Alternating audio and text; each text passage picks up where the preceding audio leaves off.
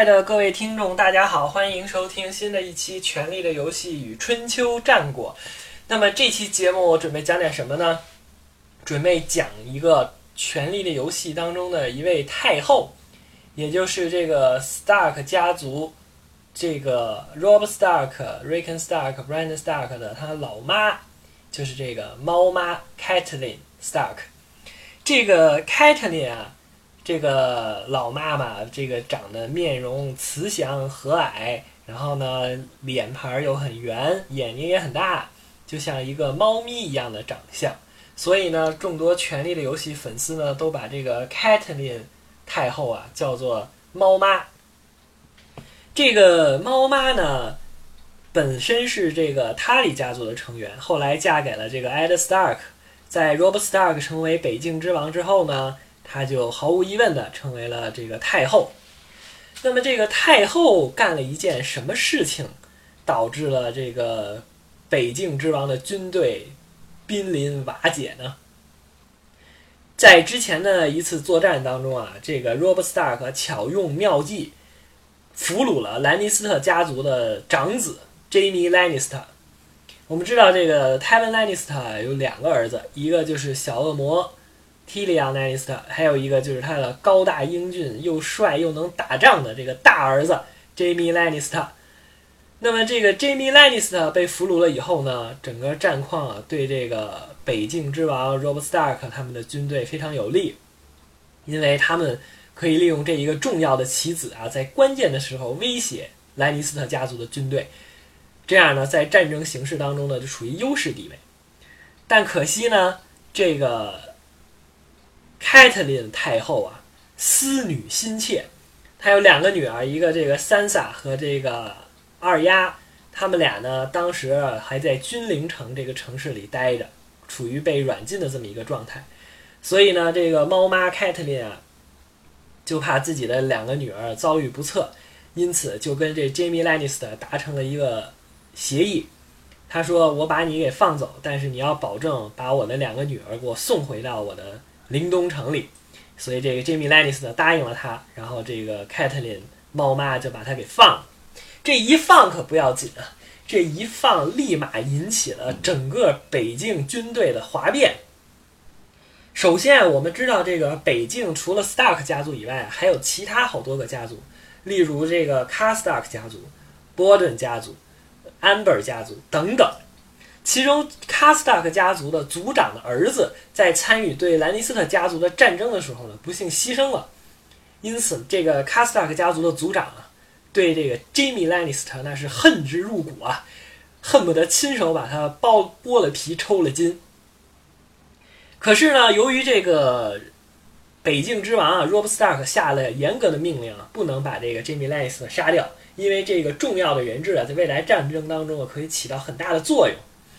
可是，您就算不杀他，也不能给他放了呀！你这个放虎归山，这样的话，这个卡斯塔克家族族长怎么报他这个杀儿子的仇恨呢？所以，这个卡斯塔克家族的族长啊，就愤愤不平。然后呢，又拿这个猫妈凯特琳没办法，人家是太后啊，拼不过呀。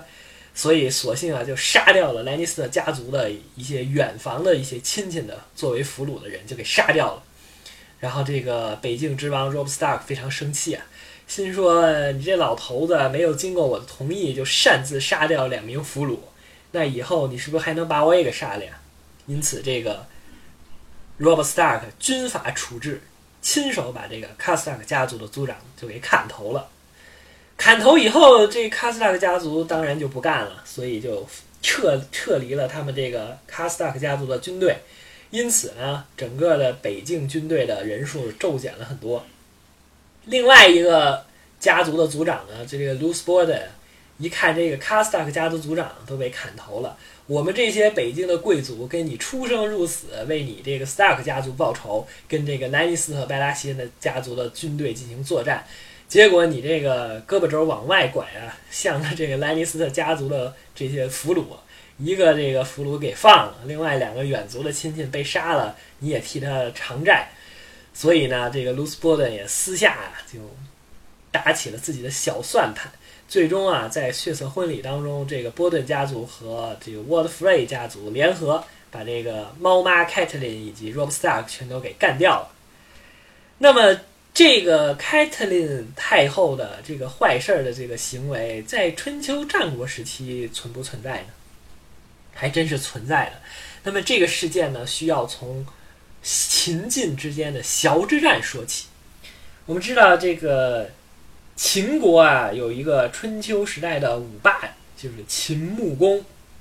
秦穆公啊，这个功绩非常之大，这个西往西方这个击溃了当时的这个戎狄的戎王，然后往东方跟这个晋国作战，然后这个拓展秦国版图一千余里，最终获封了这个西方霸主，也是这个秦穆公的丰功伟业啊。但是呢，秦穆公啊，他也犯过错误。比如说这个崤之战，他就犯过错误。崤之战是怎么引起的呢？是郑国啊，有一些内奸，他们呢给秦国送信，说啊，我负责在郑国看守城门，如果你们秦国的人呢攻打郑国呀，我们里应外合呀，郑国肯定是可以攻破的。因此呢，这个秦穆公就动了心思了，准备出兵征讨郑国。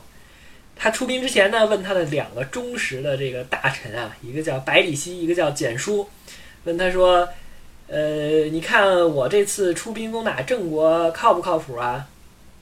这个百里奚和蹇叔说：“秦秦穆公主公，您这个东征千里之上去袭击郑国，估计没有什么利益可以获得呀。”哎，秦穆公说：“你们两个老么咔哧眼的，没有英雄气概。”就知道在家宅着，也不知道出去打仗。这次我是必须要打仗的，你们说什么我也不听。所以呢，秦穆公就派了三名大将，这个孟明氏、西乞术、白乙丙三名大将，领着秦国浩浩荡荡的军队，就准备去伐郑国了。在出师之前呢，这个百里奚啊和蹇叔啊，在这个部队出征仪式上痛哭流涕，搞得这个秦穆公非常的愤怒。秦穆公说：“我这个出师远征，你们两个在这哭哭啼啼的干这种丧气事儿，真是令人生气啊！”然后这个百里奚和这个蹇叔说：“我们两个并不是想阻挠这个主公出兵，我们只是可怜我们的儿子啊，参加这次战争啊，就不见得能够回来了。我们两个岁数已经这么老了。”如果儿子这次回不来的话，我们这个就是最后一次和儿子见面了，因为我们内心非常的伤痛啊，所以在这痛哭流涕。那秦王说：“你们这两个老骨头怎么还没给这个埋起来呀？我现在要出兵打仗，你们别在这跟我说废气话。”然后秦穆公就没有搭理这个百里奚和蹇叔的建议，依然派这三名主将出征。出征的途中呢，路过了周王室。他们路过周王室的时候啊，对周王室完全的没有任何的礼义礼节，毫无礼节就匆匆忙忙的过去了，导致这个周王室的大臣啊看到了秦国部队这么无礼，然后就说这样的军队肯定得失败。结果没往前走多远，就碰到了一个郑国的商人，郑国的商人啊叫玄高，他呢倒腾点这个牛羊肉啊什么之类的，估计还是个这个。呃，回民倒腾那样牛羊肉，然后呢，看到这个秦国浩浩荡荡的军队扑过来了，他赶快派人去给郑国送信，让郑国严加死守，这个整治这个军队，然后赶快布置兵防。同时呢，他就跟这秦国的军队说呀：“我们郑国人早就知道你们军队要来打我了，因此啊，我们赶快这个遣派遣我啊，然后领着十二头肥牛。”向您这个呃秦国的军队来劳军，你看我这个肥牛个个膘肥体壮，这玩意儿做个肥牛火锅，那这味道老好了。秦国的军队一看，好家伙，我们准备这个出其不意，攻其不备啊！没想到还没到郑国呢，他们郑国人已经知道这消息了，那还打个毛线呀？那就赶快撤军呗。所以这秦国的军队啊就撤军了。撤军的途中呢，他也没闲着，所谓这个搂草打兔子。顺便把这个晋国的一个附属国叫华，华本的华，把这华国给灭了。这个灭完了以后呢，这个晋国的人就不爽了，晋国的有一个大臣啊，叫先轸，之前也是追随这个晋文公啊一起，呃，流转多个国家的。然后这个先轸就向这个晋襄公进言，说我们这个晋文公刚刚去世，还没几天，这个秦国就来伐吴同姓，因为这郑国的国君啊和晋国的国君都是同一个姓氏的。这个我们这丧期未过，秦国军队就来伐我们同姓，然后没伐成功，返回秦国的时候，还把我们的一个附属国华国给灭了。你说这个秦国是不是非常的无理啊？然后这个晋襄公说，确实是做事儿不不老厚道了。然后这个先轸呢，就又问这个晋襄公说：“我们如果在这个萧这个地方啊，来伏击秦国的军队，肯定能够取胜。”这个晋襄公又问了问其他的大臣，这个栾枝呢，这个大臣就向晋襄公进言。说你如果现在这个不念及这个秦穆公对我们的这个恩惠，当时秦穆公帮助晋文公有复国的这个恩惠，而贸然出兵打他，是不是不太好啊？但是呢，晋襄公觉得这个呃秦穆公出兵攻打郑国呀，确实是呃伐吴同姓，而且又灭我蜀国，觉得一定要跟他干仗。因此啊，这晋襄公为了明自己的君亲。然后把自己的这个校服啊、校帽全都给染成了黑色，黑色，然后他就准备发兵攻打秦国。这个晋国军队啊，埋伏在崤这个地方。崤这个地方啊，非常像《权力的游戏》当中的这个鹰巢城的入口，两边全是高山，中间只有一条狭窄的道路通过。当这个秦国的部队呢走到这个崤的山谷里的时候啊，晋国军队把这山谷前后一堵，关门打狗。那简直就是非常的轻松啊！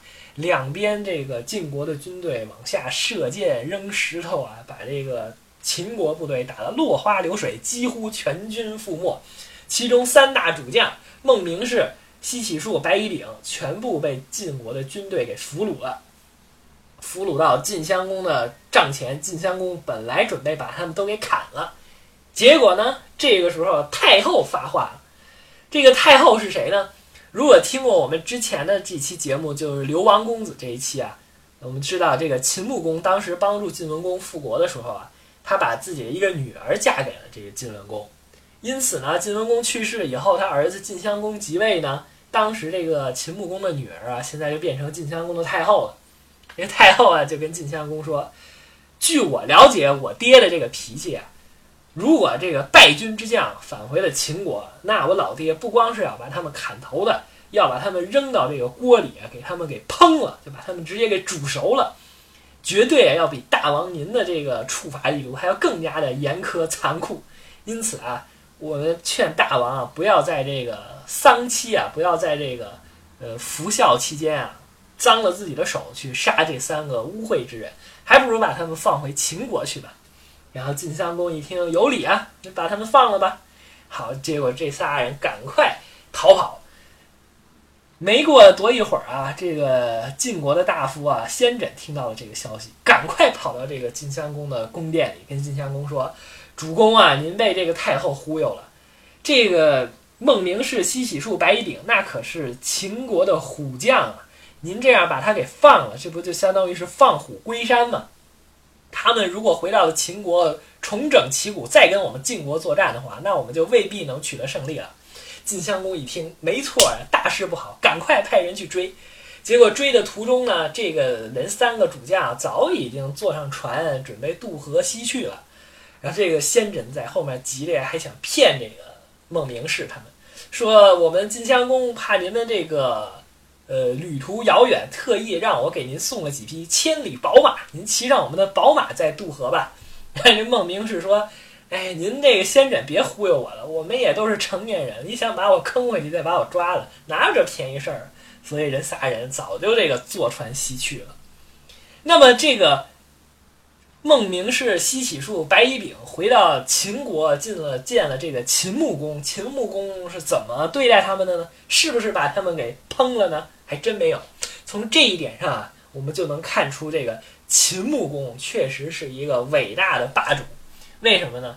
你要说论这个开疆拓土啊，什么这个征伐诸侯啊，这都不算本事。春秋五霸当中的好几个霸主都能干，关键是这个秦穆公肯于承认错误，对吧？能够承认错误的这个伟大君主，那是非常之少的。秦穆公见了这三个罪犯，就相当于他这败败军之将啊，并没有对他们进行责罚或者对他们进行辱骂，而承认是我秦穆公自己没有听从这个百里奚和蹇叔给我的建议，贸然出兵，导致兵败这个崤崤山，然后呢全军覆没，仅有三名主将逃了回来。这个全都是我秦穆公的错误，与你们三位将军无关。因此，三位将军官复原职，还是替我继续领兵打仗。未来有朝一日啊，肯定能够帮我平定晋国之乱。那么，这个三个将军呢，也是非常之感动啊，那都是誓死为秦穆公效力。那个崤之战啊，是发生在秦穆公三十三年的时候。转过年以来，秦穆公三十四年。这个孟明氏啊，又带兵去攻打晋国去了。那么这次孟明氏攻打晋国有没有取得成功呢？这个孟明氏这次打晋国有没有报了这个崤之战之仇呢？那么请听我的下一期节目《坏事的太后》下，非常感谢。